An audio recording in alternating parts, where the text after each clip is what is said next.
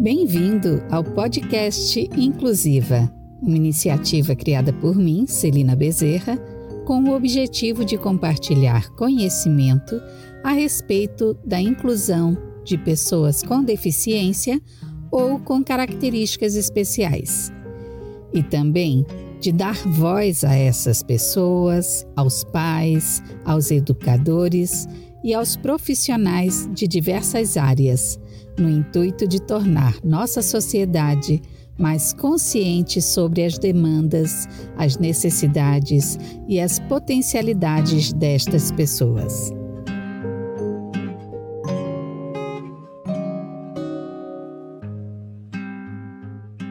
Professora Marília, bem-vinda ao Inclusiva Podcast. Quero agradecer a gentileza em aceitar nosso convite e a generosidade em nos conceder esta entrevista. Para começar, a senhora pode nos falar de si e de sua trajetória acadêmica e profissional? Celina, querida, eu inicialmente eu gostaria de agradecer a oportunidade de estar aqui nesse momento e poder contribuir, né, trazendo um pouco da minha experiência para vocês. Né? Então, é, eu sou arquiteta urbanista. Meu nome é Marília Cavalcante.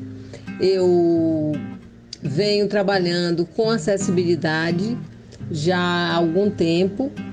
Né? Eu é, comecei a trabalhar com acessibilidade na minha tese de doutorado por, por interesse né, de profissional e o, um dos motivos, né, uma das coisas que me, me motivou, né, o que me levou a, a, a investigar os aspectos de acessibilidade, né, além do fato de eu ser arquiteta né, e urbanista, é, eu tenho também uma deficiência física.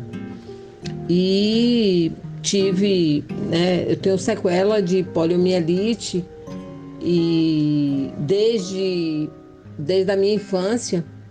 Então eu me, de, me deparei né, ao longo da vida com todos os entraves e barreiras né, que a falta de acessibilidade pode é, promover né, para as pessoas que têm algum tipo de restrição de mobilidade.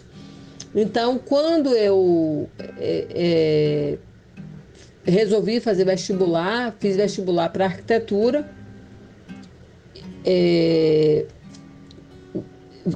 vivi na, na, na, faculdade de arquitetura né, da UFBA, que é um, um espaço muito inacessível, né, e depois eu fui fazer mestrado fora, e quando eu retornei, é, eu fui desenvolver a minha, o meu projeto de doutorado era a investigação dos aspectos da acessibilidade. Inicialmente, a minha, a, a minha questão era por que, que a gente tem uma das melhores legislações do mundo e a gente tem cidades tão inacessíveis.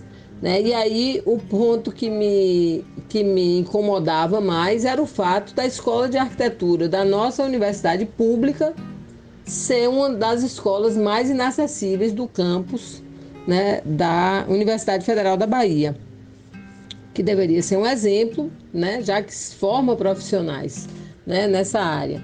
Então, eu é, fui investigar né, os aspectos de acessibilidade e o meu objeto de estudo foi o campus Federação Ondina, que incorpora a Escola de Arquitetura e a Escola de Engenharia né, do, da Universidade Federal da Bahia.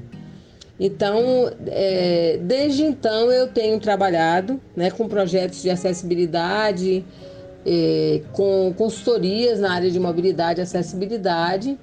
Né? Tem o um, um projeto do Centro Histórico de Salvador, que é um projeto bastante interessante, assim, emblemático, né? que eu tive a, a honra de coordenar uma equipe, né, foi é feito por uma equipe é, muito grande, né, pela Secretaria da Justiça e é, Fundação Marileal Ferreira, da Prefeitura, Secretaria da Justiça do Estado, e com participação do IFAM, IPAC, né? Foi um projeto interinstitucional, experiência muito interessante que eu posso voltar a falar mais adiante.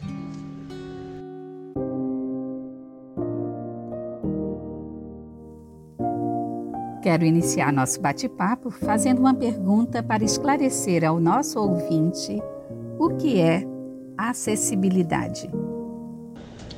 Bem, para explicar né, o que é acessibilidade, eu vou trazer o conceito da nossa lei 13.146 de 2015, também conhecida como Lei Brasileira de Inclusão ou LBI. Artigo 3.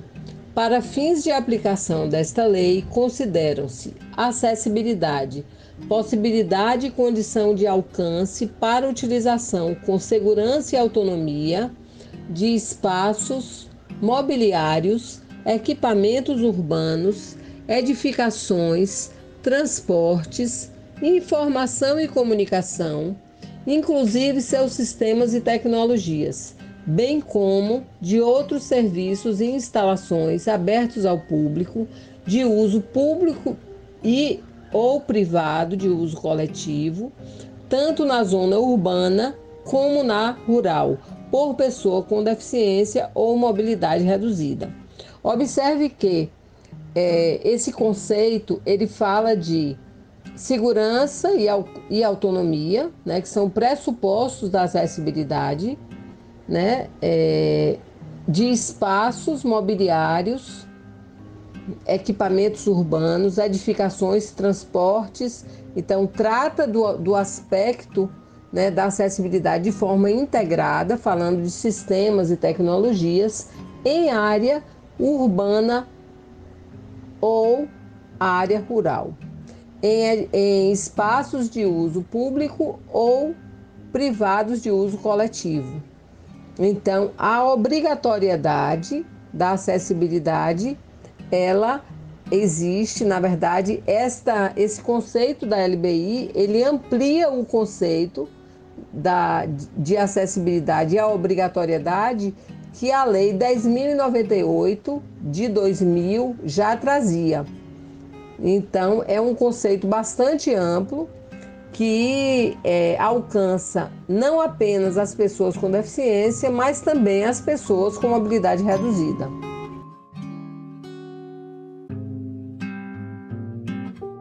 Em seu artigo, há uma constatação que me chamou a atenção.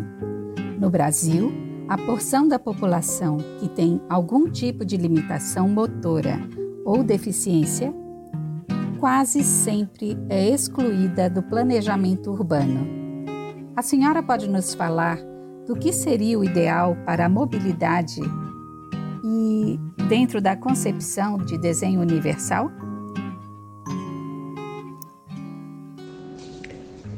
Celina, veja só, é, a questão da exclusão das pessoas com, deficiências, com deficiência nas cidades tem uma relação direta com a desigualdade social né, e a condição socioeconômica. E aí vou, eu vou dividir aqui essa pergunta em dois, é, é duas partes. Por um lado, o, a deficiência e a pobreza andam de mãos dadas. Né? Existe um dado da OMS que diz que 80% das pessoas com deficiência estão abaixo da linha da pobreza. Existe aí um aspecto relacionado a, a, a, a própria condição de saneamento, né? tendo em vista os casos de microcefalia que nós tivemos recentemente no Brasil, que aconteceram nos estados mais pobres. Então, são a, a condição, né? a, a precariedade né? da condição urbana, ela contribui para a existência de, de, de um maior número de pessoas com deficiência. Então, seja através de, de patologias ou através de acidentes, a, da própria violência urbana, ela acaba contribuindo né, para a existência de pessoas com um número né, grande de, de problemas de saúde e, e comprometimentos né, da, da vida. É, eu me recordo no, de um, um povoado que eu conheci no, no interior da Bahia, onde 70% dos domicílios não tinham banheiro. Então as pessoas utilizavam o rio da cidade, né, do, da localidade, na verdade, para suas necessidades, né? E não por acaso essa cidade tinha um índice alto de, de pessoas cegas, né? um índice bastante elevado, né? por, por diversos problemas, né? falta de saneamento, contaminação da água, não só por produto, é, pela matéria orgânica, mas por produtos químicos também. Então, é, são, são coisas que estão interligadas. Então, é, é um. São, não, não dá para a gente dissociar. E aí a gente pode, poderia aqui dizer que essa exclusão, né, ela tem como um fator principal a condição socioeconômica. Né? Basta pensar que se você pegasse uma pessoa dessa que mora num, numa, num local inacessível, numa favela, e trouxesse para uma área né, com melhores condições, a vida dela seria diferente. Né? É a minha opinião. Eu acho que, que são, são questões né, que a gente precisa considerar. É, por outro lado, é, é, como, como a gente poderia reverter, é, ou pelo menos é, melhorar um pouco a, a, essa condição de exclusão, é, eu penso muito nas cidades em relação ao sistema de transporte. Eu acho que o transporte é um meio de, de é, levar as pessoas a, a uma, uma série de, de possibilidades, né, de oportunidades de, e, e de conquistas né, para a vida. Então, por exemplo, a, a implantação de rotas acessíveis, a integração dos modais, né, a construção de melhoria das calçadas e uma série de outras outras é, é, outras iniciativas que, na verdade, se a gente for pensar, elas estão muito, muito mais relacionadas aos aspectos gerais do espaço urbano do que propriamente a pessoa né, com deficiência. E aí a gente vai, é, acaba sempre caindo no conceito de desenho universal, que é pensar o espaço para todos. Né? Se eu penso o espaço que pode atender a todas as pessoas, né, ele estará de acordo com os princípios do desenho universal, né, que prevê essa abrangência de uso por todas as pessoas, independente da sua capacidade. Então, eu acho que é uma, uma, uma condição né, de, de um, uma cidade onde a gente tenha um, um, uma lógica né, é, de produção do espaço urbano voltada para o pedestre, ela, ela estará muito mais adequada né, às condições de acessibilidade, certamente será uma cidade mais justa e democrática.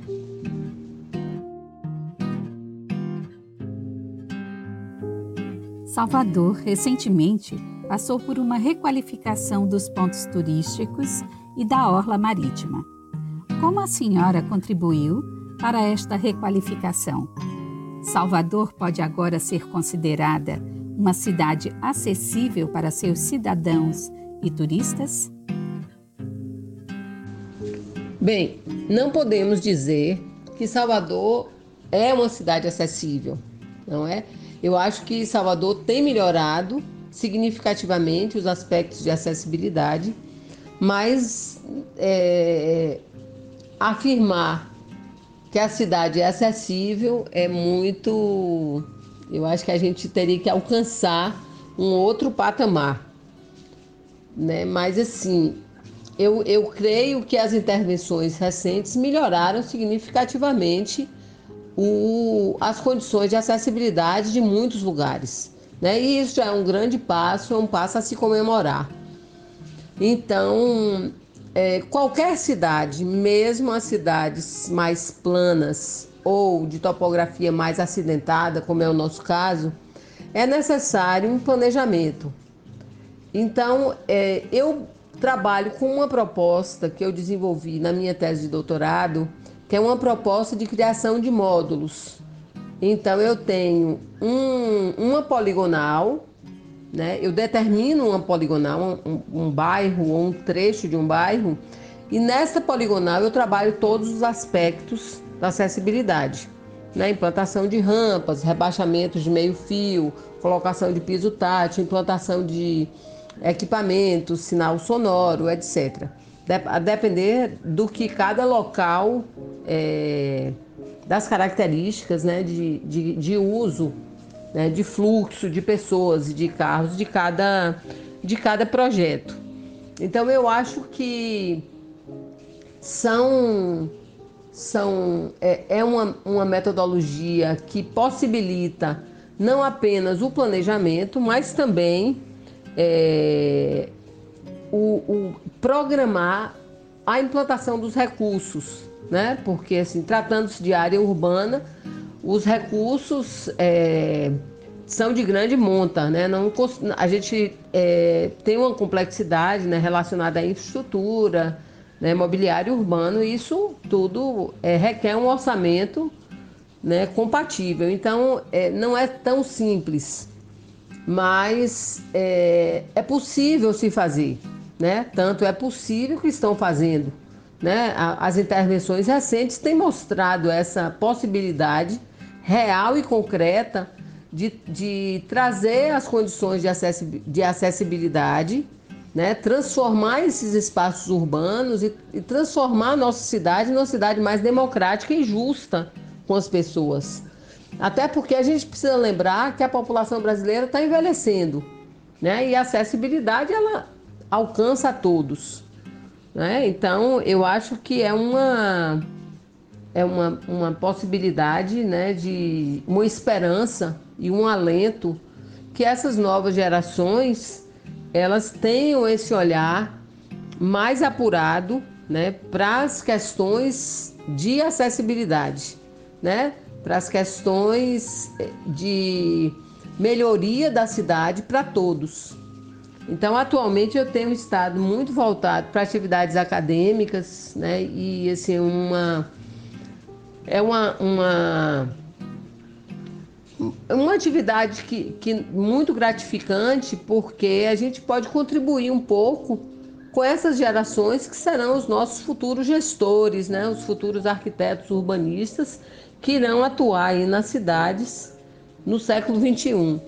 Então nós esperamos né, que essa, essa geração tenha uma consciência, né? Eu acho que essa geração é sempre melhor, né? A gente tem uma esperança de que, a, que essa juventude traga né, uma consciência melhor, né, uma, uma consciência desses problemas, né, uma melhor visão de mundo, para que a gente tenha melhores condições para as pessoas, né? O, o, reverter um pouco essa lógica da produção do espaço urbano, né? É, que ao longo do, do, tempo foi voltada muito para o automóvel, reverter essa lógica para priorizar o pedestre, que eu acho que é a tônica hoje nas cidades do mundo. Então nós esperamos que essa que essas sementes, né, intervenções que têm acontecido, elas realmente se ampliem e é, num curto prazo ou médio a gente tenha cidades melhores.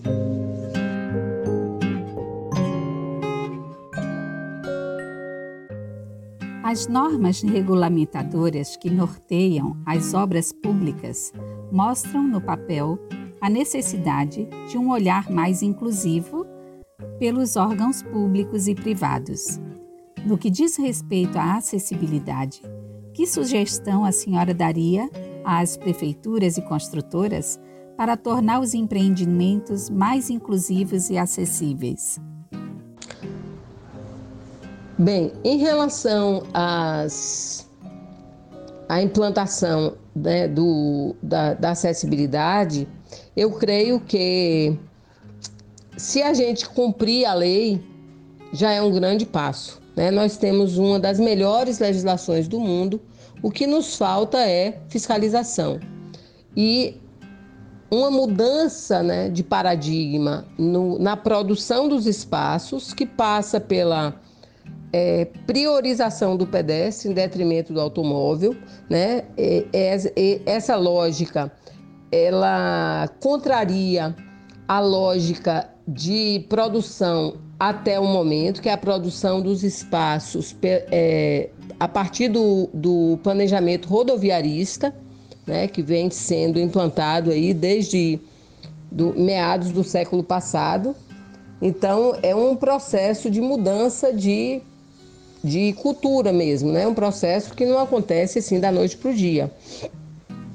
Mas em relação às prefeituras, eu acho que é, essa, essa, essa, essas é, é, novas iniciativas, elas podem passar pela qualificação dos gestores, né? Por um bom planejamento que tenha uma diretriz clara né, priorizando a melhoria da qualidade de vida das pessoas, a sociabilidade e a criação de espaços de convivência, né, espaços de permanência. Com a pandemia, nós, é, eu acho que ficou mais claro essa necessidade dos espaços de encontro, né? Esse, esse espaço de de convivência. Né? As pessoas estavam muito isoladas, em cada um em sua, sua vida, né? nas redes sociais. E com a obrigatoriedade do isolamento, essas, é, esses problemas referentes, né, relativos ao isolamento, eles se tornaram muito maiores. Então eu creio que a sociedade precisa é, desse, dessa solução que parte de um entendimento do coletivo. Né? Se, eu, se eu priorizo o coletivo, automaticamente eu melhoro a vida de todas as pessoas. E em relação às construtoras, eu creio que é, é muitas é, é, para aprovação dos projetos, né, já existe né, uma legislação que que, que prevê né, o, o cumprimento de todas as normas de acessibilidade. É, é, é, importante que essa implantação e que esses projetos estejam com, com um olhar mais ampliado, além da lei, né? além do, do da necessidade legal. Né? Essa, é, é, desse esse entendimento que a gente fala né? da sociedade como um todo. Né? Todas as pessoas né, todos, todas as pessoas são responsáveis pela, pelas questões né, de acessibilidade, pela melhoria da qualidade de vida do outro.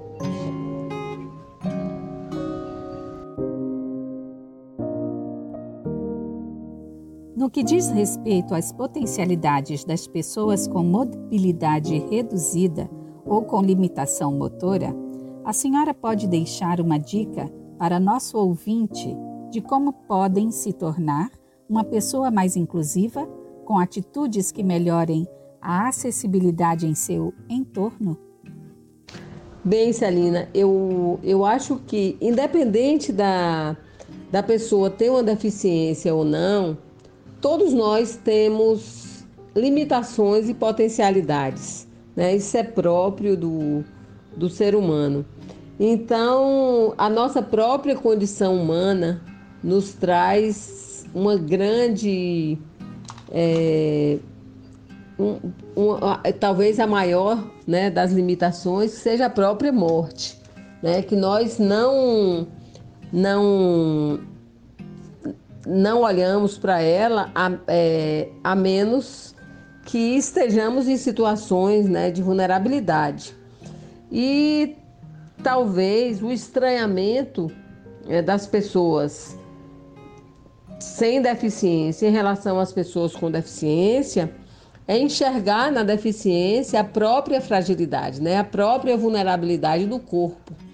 Então eu creio que é uma, é uma condição, né? É, essa, essa, esse culto que a sociedade vive hoje, que a gente percebe nas redes sociais, né? o culto ao corpo perfeito, à vida perfeita, é uma grande ilusão. Né? Na verdade, nós temos todos nós as nossas imperfeições. Então não tem por que a gente olhar uma pessoa que tem uma limitação ou uma deficiência sem enxergar nela a sua potencialidade também.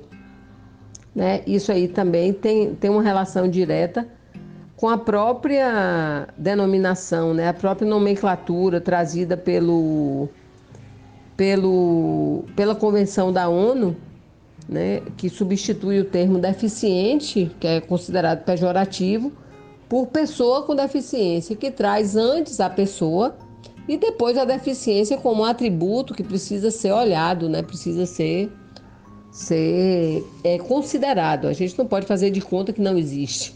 Né? Deficiência é um, é um fato. Então, é, existe um, um texto que eu gosto muito, que eu queria pedir a permissão de vocês aqui para ler um trechinho, que é um texto de Jorge Luiz Borges, é, Elogio da Sombra. É, abre aspas. Um escritor, um artista ou qualquer pessoa deveria ver nas coisas que lhe sucedem como uma ferramenta. Deveria pensar que tudo lhe é dado com alguma finalidade.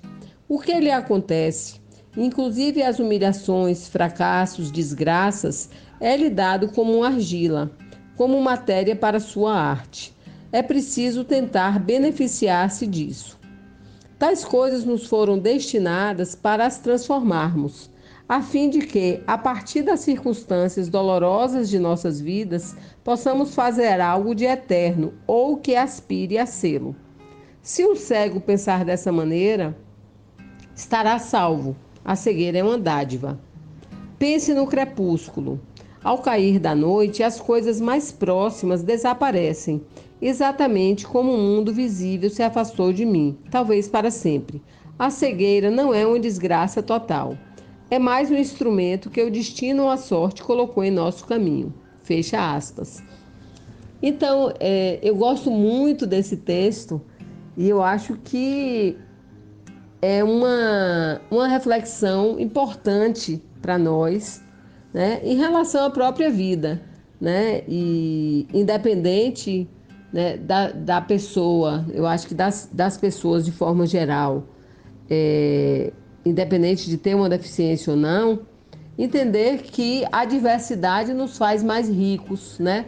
Olhar o diferente é, e, e compreender e aceitar as suas potencialidades, enriquece a todos.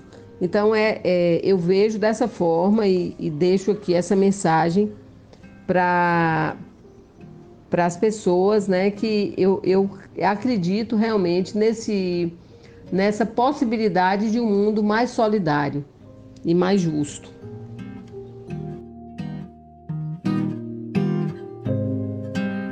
Professora Marília, quero mais uma vez agradecer por nos conceder esta entrevista tão elucidativa e necessária para o nosso ouvinte do Inclusiva Podcast. Peço agora que a senhora faça suas considerações finais.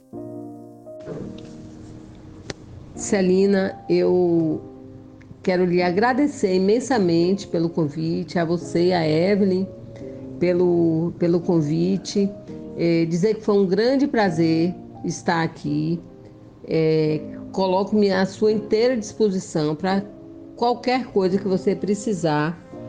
e quero lhe parabenizar por essa iniciativa muito importante. É uma discussão que é muito ampla, uma discussão para toda a sociedade. Né? Existem aspectos que nós nem falamos, né? Relacionados, por exemplo, à educação especial, que são desafios enormes, talvez muito maiores do que os desafios colocados pelas barreiras arquitetônicas e urbanísticas. Né? Existe um mundo né, de, de possibilidades né, que precisam ser faladas e precisam ser discutidas. Enfim, essas questões precisam ser colocadas né, à luz para toda a sociedade, porque as pessoas com deficiência estão na sociedade, né? as pessoas existem, precisam ser vistas. Não é como nós falamos já no início, nós temos no Brasil 23,9% das pessoas que se declararam em 2010 com pelo menos uma deficiência, então é, não é quase um quarto da população brasileira. Então são muitas pessoas. Eu eu acho que é uma discussão muitíssimo importante e atual, tá? E estou à sua inteira disposição para qualquer outra é, ação que você precisar. Conte comigo. Deixo aqui meus contatos, tá? Meu Instagram é, é. Eu estou à sua inteira disposição, querida. Um grande abraço e mais uma vez, muito obrigada e meus parabéns.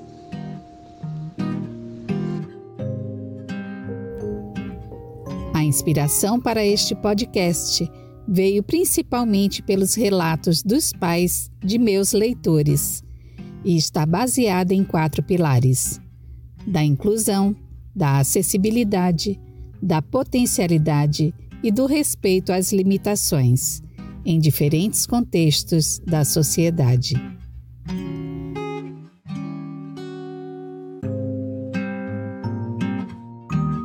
Será que sou uma pessoa que pratica a inclusão? O que posso fazer para que a inclusão seja algo natural e que faça parte de toda a sociedade?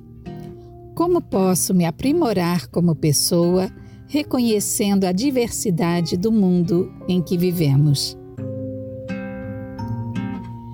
Reivindicar a acessibilidade é um direito da pessoa com deficiência.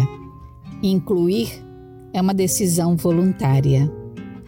E é nessa reflexão que estamos juntos, inclusive eu e você. Uma coprodução de Evelyn Marchand e trilha sonora de Igor Lisboa. Saiba mais sobre nosso conteúdo no nosso perfil do Instagram, arroba Inclusiva Podcast.